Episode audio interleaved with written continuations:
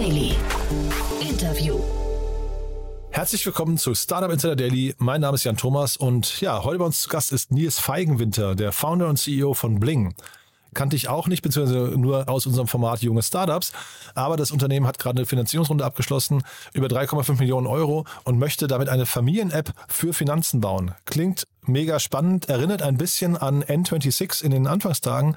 Da hießen die ja noch ganz anders und haben sich eben auf eine Kreditkarte für Kinder fokussiert. Dementsprechend könnte Bling natürlich auch was Großes werden, möglicherweise auch ohne Pivot. Also von daher seid gespannt. Hier kommt jetzt auf jeden Fall Nils Feigenwinter, der Founder und CEO von Bling. Startup Insider Daily. Interview. Sehr schön. Ich bin verbunden mit Nils Feigenwinter, Founder und CEO von Bling. Hallo Nils. Hallo Jan. Freue mich sehr, dass wir sprechen. Und ja, erstmal Glückwunsch. Äh, klingt ja spannend. Äh, ihr habt eine Finanzierungsrunde abgeschlossen. Das ist der Grund, warum wir heute reden.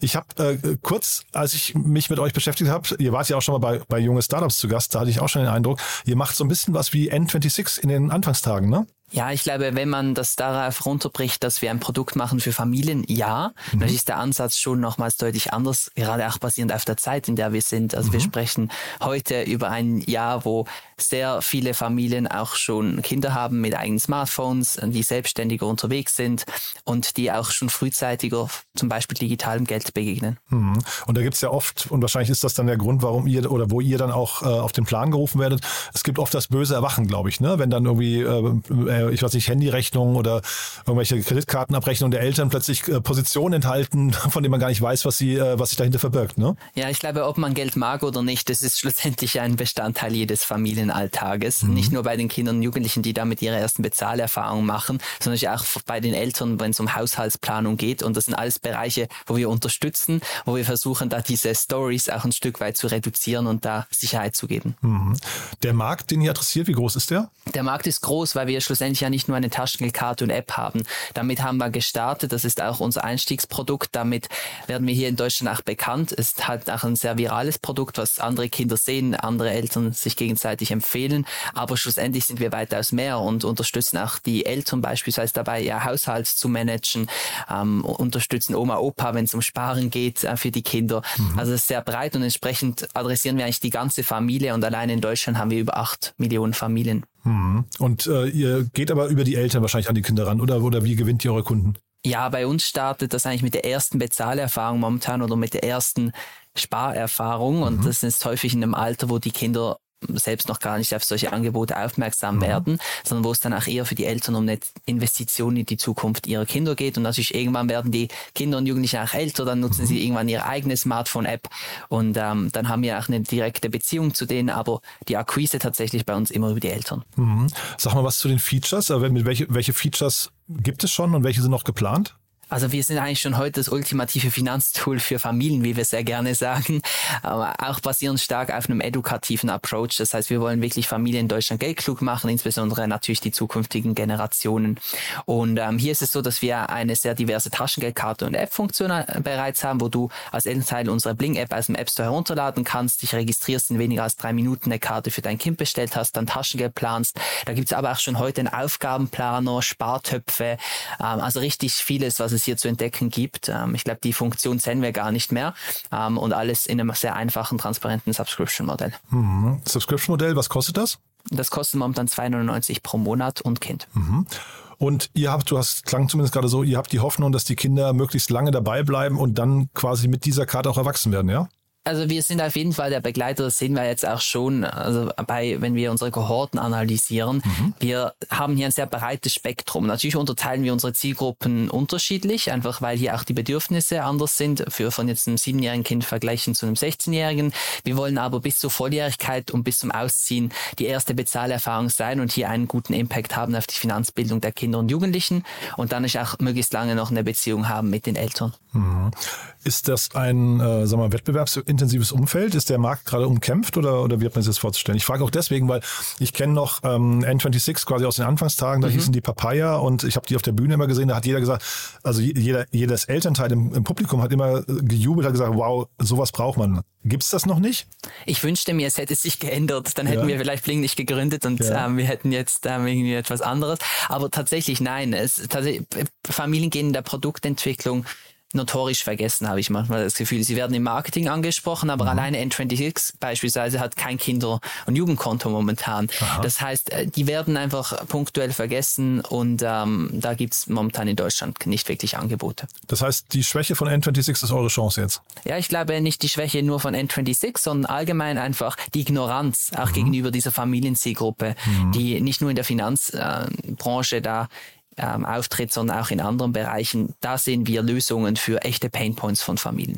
Und siehst du sogar die Chance, dass ihr dann quasi N26 an manchen Stellen dann ablöst? Also wenn jetzt eine Familie sagt plötzlich, ähm, äh, ich könnte ja eine Familienlösung bei Bling bekommen, äh, dass, sie, dass dann vereinzelt Leute auch weggehen von N26 hin zu euch? Ja, wir sehen uns selbst nicht als Retailbank, ähm, sondern als Plattform für Familien allgemein. Wir wollen ja, die überlebteste Familien-App werden und da gehört Aha. auch Taschengeld zum Beispiel dazu.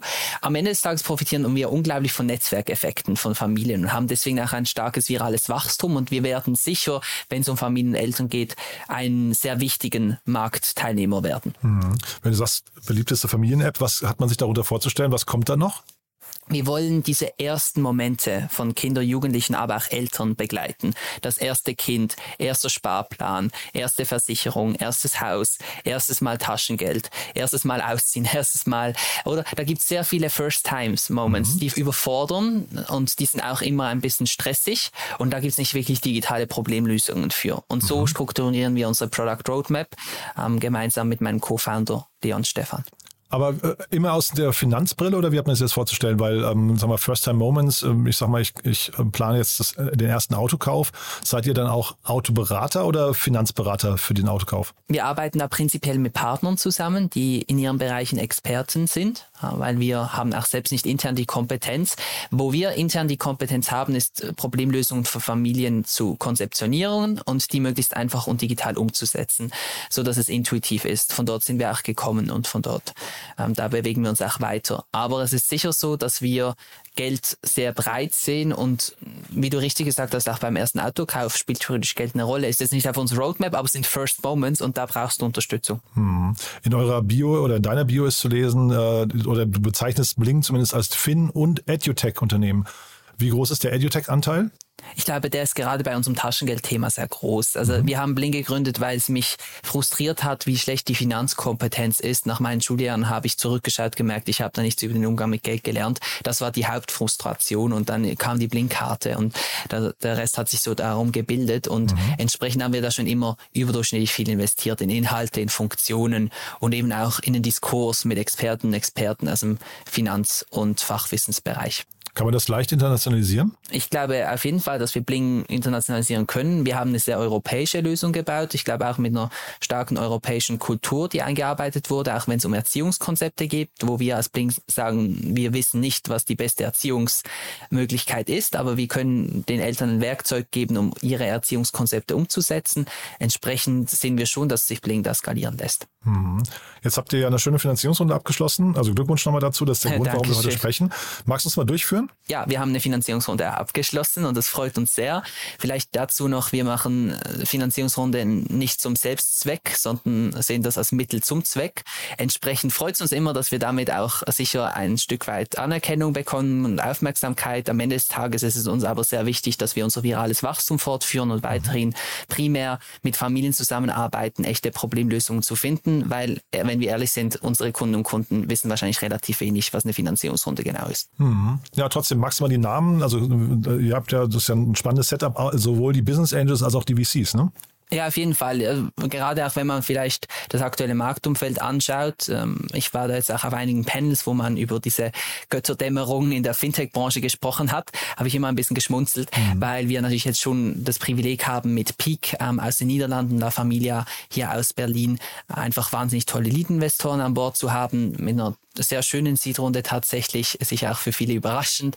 Und auf der anderen Seite ganz viele strategische, interessante Komponente drin haben, wie tolle Business Angels, wie eine Lea Sophie Kramer, ähm, ein Felix Haas und ähm, viele weitere, aber auch Angel Invest, ähm, Prediction Capital, IBB Ventures mhm. und viele mehr. Mhm.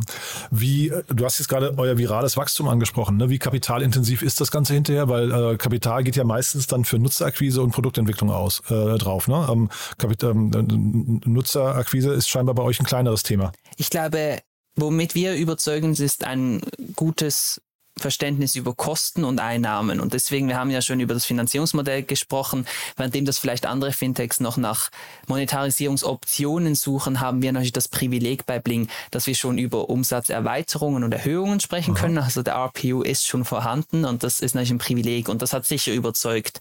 Leon und ich haben beide ein starkes Bootstrap-Mindset. Entsprechend ähm, ist es für uns sehr wichtig, hier ein Geschäftsmodell aufzubauen, das auch selbsttragend ist, was auch Geld abwirft, weil das alles andere wäre ja ein Stück weit schwierig, wenn wir Deutschland geldklug machen möchten, aber selbst kein geldkluges Geschäftsmodell hätten.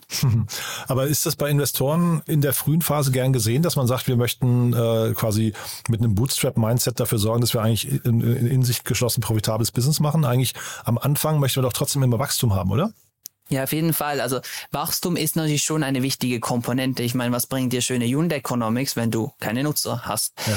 Also am Ende des Tages äh, haben wir hier den Vorteil, dass wir ein sehr virales Produkt haben, was sich Familien untereinander weiterempfehlen. Mhm. Bling findet statt am Küchentisch, Bling findet aber auch statt am Elternabend. Das sind große Vorteile und da haben wir entsprechend ein sehr effizientes Wachstum, was so nicht vergleichbar ist mit traditionellen Neobanken beispielsweise. Mhm. Ja, nee, das kann ich nachvollziehen. Was, was würdest du denn sagen, was sind so, wenn du sagst, ähm, Bling findet am, äh, am Essenstisch äh, statt, was ist da das wichtigste Feature dabei, was genannt wird? Also was, was können vielleicht andere von eurer Viralität lernen? Ich glaube natürlich schon diese ich investiere in die Zukunft meines Kindes und ich bekomme tatsächlich Lösungen auf echte Probleme, die meinen Familienalltag weniger stressig machen. Also sehe ich schon, dass Blink dann ein Stück weit als Problemlöser fungiert. Schon allein die Kontoeröffnung geht bei uns halt in unter drei Minuten habe ich so eine Karte, währenddem, dass ich bei anderen Partnern vielleicht noch eine Geburtsurkunde persönlich auf den Schalter bringen muss, haben wir das komplett digitalisiert, auch mit unserer Partnerbank. Mhm. Und das sind alles Punkte, die werden vielleicht unterschätzt, sind aber für Familien am Ende des Tages ein sehr wichtiger Punkt. Jetzt mhm. auch wenn wir über das Taschengeldthema sprechen, natürlich auch diese lehrreichen Funktionen, dieses Finanzkompetenzthema, das ist wichtig. Mhm. Total spannend. Das heißt, nächste Schritt für euch, was würdest du sagen, was, ähm, wenn wir uns im Jahr widersprechen, was bis dahin passiert? Weiterarbeiten. Ich glaube, wir haben auf jeden Fall ein tolles Team und wir freuen uns, ähm, jetzt auch noch stärker in die Execution gehen zu können, wieder mhm. nach diesem ganzen Trubel als auch heute tatsächlich. Mhm. Ähm, aber wir haben eine echt tolle Roadmap. Ich freue mich auf all das, was bevorsteht mhm. und ich bin überzeugt, dass wir mit Bling echte Probleme von Familien digital lösen werden. Ja, sag doch nochmal was zu den Problemen jetzt. Vielleicht nochmal, machen wir kurz nochmal die gesellschaftliche Komponente auf. Wie, wie geldklug wird man denn in der Schule? Also in der Schule steht Geld, steht Geld nicht auf dem Stundenplan. Das ist etwas, was ich sehr gerne anders sehen würde. Ja. Aber wenn ich selbst zurückschaue, ist ja noch nicht so lange her, dass ich noch selbst in die Schule gegangen bin. Da stand das nicht auf dem Stundenplan und da unterscheidet sich Deutschland auch nicht von der Schweiz. Das ist ja auch das, was wir häufig von Eltern hören, dass sie sagen, sie selbst haben nie wirklich etwas über den Umgang mit Geld gelernt. Mhm. Und dann, wenn es plötzlich darum geht, geht, ich habe nicht mehr nur die Verantwortung für mich selbst, sondern auch plötzlich für mein Kind, dann entsteht hier auch ein Stück weit ein, ein Stresspunkt. Und mhm. ähm, das Thema Finanzbildung, das ist relevant. Ich hoffe, es kommt aus Tapet und wir sind bereit, hier zu unterstützen. Mhm. Cool.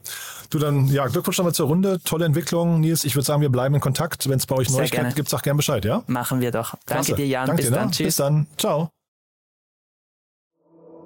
Startup Insider Daily der tägliche Nachrichtenpodcast der deutschen Startup-Szene. So, das war Nils Feigenwinter, Founder und CEO von Bling. Damit sind wir durch für den Moment. Ich hoffe, es hat euch Spaß gemacht. Ich fand es ein sehr cooles Thema, muss ich sagen. Und ich sehe auf jeden Fall die Marktlücke und auch die Größe des Marktes. Bin sehr gespannt, wie es da weitergeht, ob daraus etwas entsteht in der Größe von N26. Wir bleiben auf jeden Fall dran. Und apropos dranbleiben, vielen Dank, dass ihr dran geblieben seid, wieder eingeschaltet habt. Und wie immer, die Bitte, vielleicht, wenn euch gefällt, was wir hier tun, empfehlt uns doch gerne weiter an Menschen, die uns noch nicht kennen. Dafür vielen, vielen Dank an euch und ansonsten euch erstmal einen wunderschönen Tag und hoffentlich bis nachher oder bis morgen. Ciao, ciao.